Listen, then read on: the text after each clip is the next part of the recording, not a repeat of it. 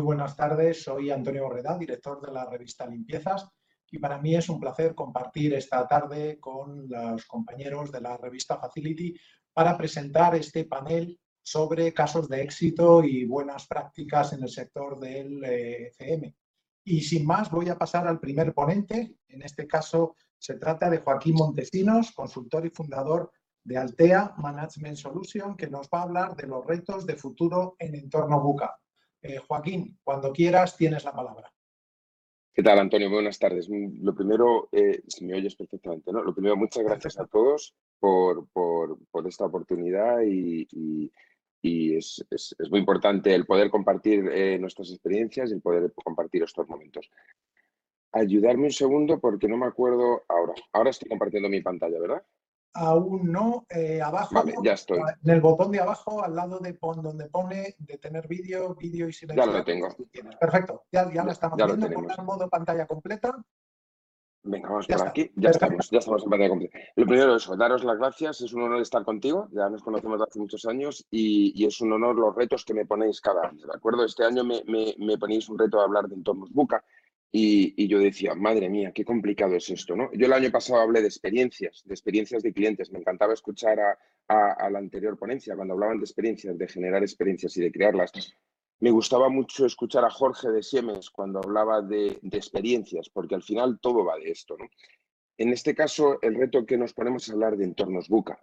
Y yo me voy a poner un segundo reto, que todos mis amigos me lo dicen, dicen, habla despacio, habla despacio. lo voy a intentar, ¿no? Lo voy a intentar. Vamos a por ello.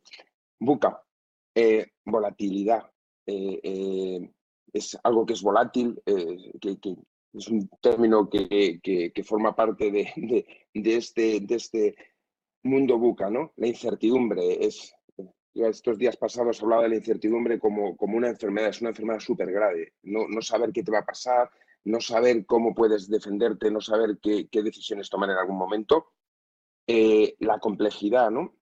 Las cosas, lo complicadas que son, cómo las, cómo las retorcemos muchas veces. Todo esto del COVID nos ha hecho retorcer y, ver las cosas de otra manera o, poner las cosas en otra situación, ¿no? Y luego la ambigüedad, eh, la confusión, ese, ese, momento en el que nos vimos todos, todos desbordados por, por una situación.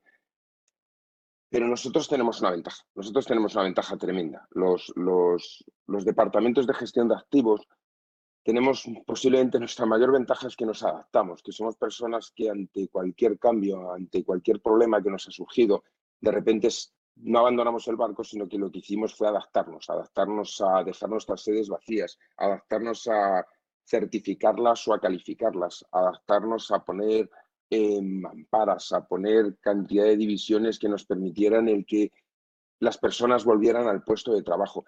Esa es nuestra más tremenda ventaja, que somos un equipo, somos fuertes y somos capaces de adaptarnos, de adaptarnos a cada momento y a, y a cada situación, ¿no? Otra, perdón, otra palabra que escuchaba, escuchaba a Castillo, creo que era de, de la compañía Ferro, eh, de, la, compañía que estaba hablando antes, hablaba de resiliencia, me encanta la palabra resiliencia. Los facilities, eh, eh, nos enfrentamos efectivamente a los riesgos y a los entornos y somos a la imprevisibilidad y para eso hemos desarrollado una característica fundamental, que es que somos resilientes, que estamos siempre... Tenía un buen compañero que, se, cortaba muchas veces las venas y, tiraba el móvil y se enfadaba pero luego llegaba el cliente y le decía, no se preocupe, que lo vamos a solucionar, ¿no? Esa buena cara, esa buena actitud, luego vamos al despacho, nos enfadamos, pero seguimos para adelante, esa vocación la sacamos, la de ser resilientes, la de estar siempre de una manera positiva ante cualquier situación. Eso es lo que nos permite enfrentarnos. Esto es lo que tenemos ahora. La verdad es que no es nada apetecible, ¿no? Tenemos ahora mismo un escenario eh, eh, en el cual pues, aparentamos una cosa, pero luego somos otra. Hablabais antes de, la, oportunidad de volver a los puestos de trabajo, la oportunidad de volver a las oficinas.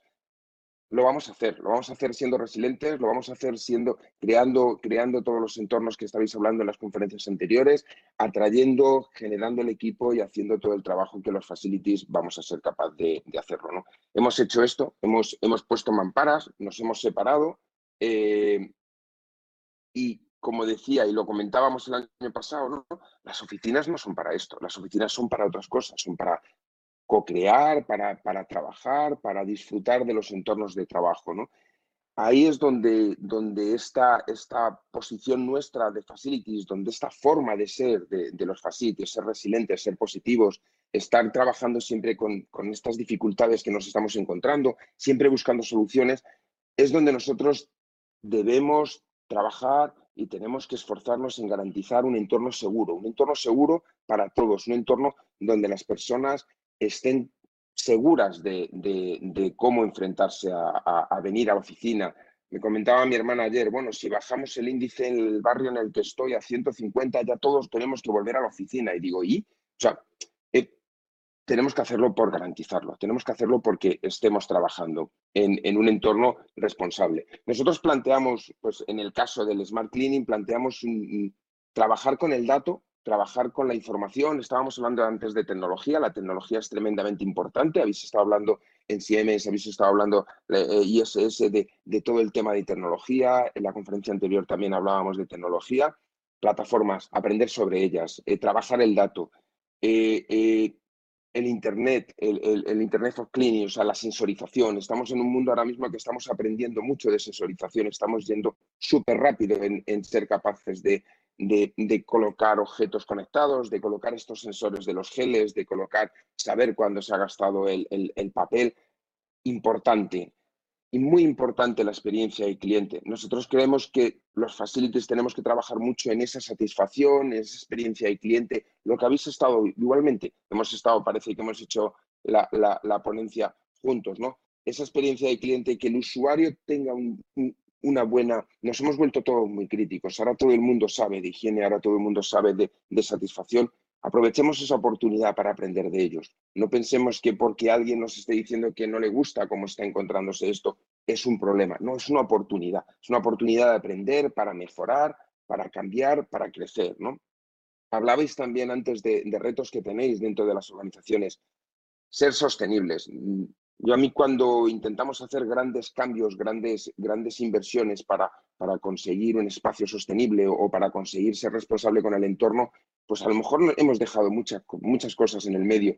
Pequeños detalles diarios, pequeños esfuerzos diarios van a hacer que volvamos a nuestro, a nuestra, que, devolvamos a la naturaleza lo que nos hemos cargado, aprovechemos ¿no? de, de utilizar menos agua, aprovechemos el, el homogenizar, el utilizar menos geles. Todo esto hay que aprovecharlo para devolver de alguna forma, gastar menos energía, para devolver eh, a, lo, que hemos, lo que hemos hecho mal. No hay que hacer grandes cosas, hay que hacer pequeñas cosas y muchos días. ¿no?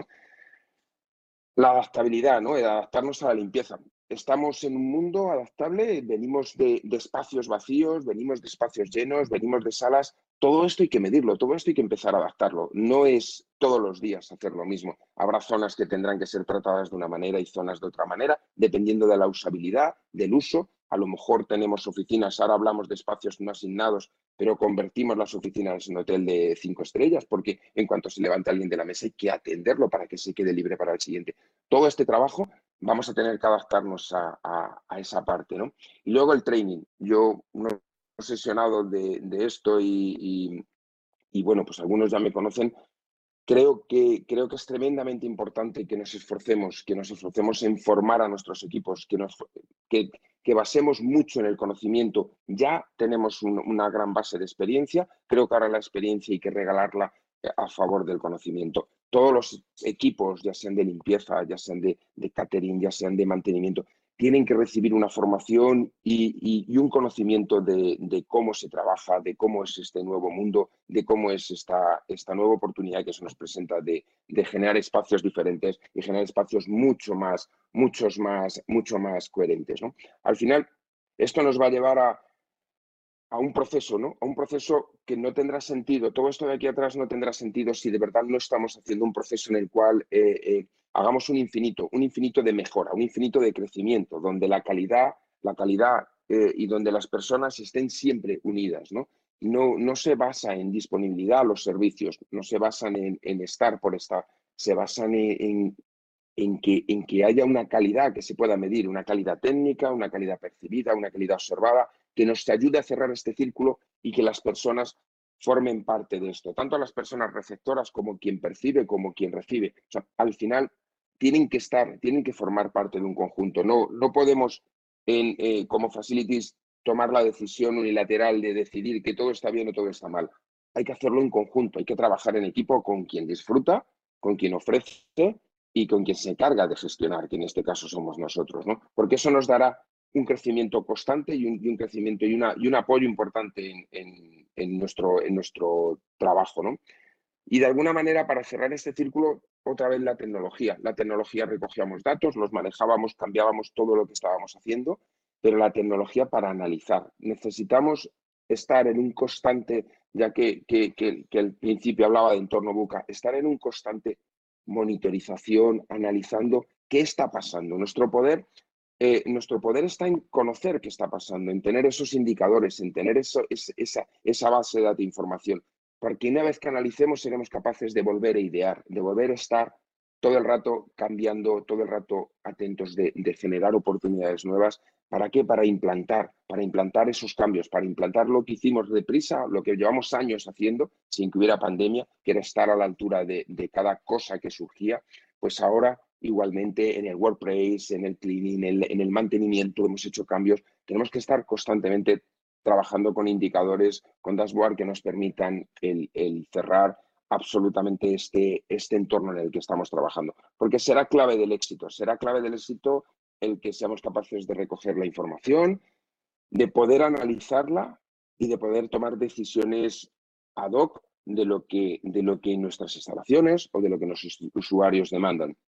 Cuando el año pasado yo me disteis la oportunidad de hablar y hablaba de experiencias, experiencias de cliente, y decía que las experiencias eh, son particulares, que cada uno tenemos una experiencia, es cierto. Mi experiencia cuando voy a llevar al niño al colegio es que huelo a cocido y me recuerda la sopa de cuando yo era pequeño. Entonces, siempre lo digo, porque es diferente, porque huele, si esa es mi experiencia, mañana llegar a un restaurante, olerá así y será mi momento, será el momento de acordarme cuando era pequeño. ¿no? Entonces, las experiencias son individuales, hay que crear el contexto en el fondo. Lo que hay que crear es un, un espacio, lo que crear es un entorno donde nos sintamos a gustos para poder disfrutar de, esta experiencia. ¿no?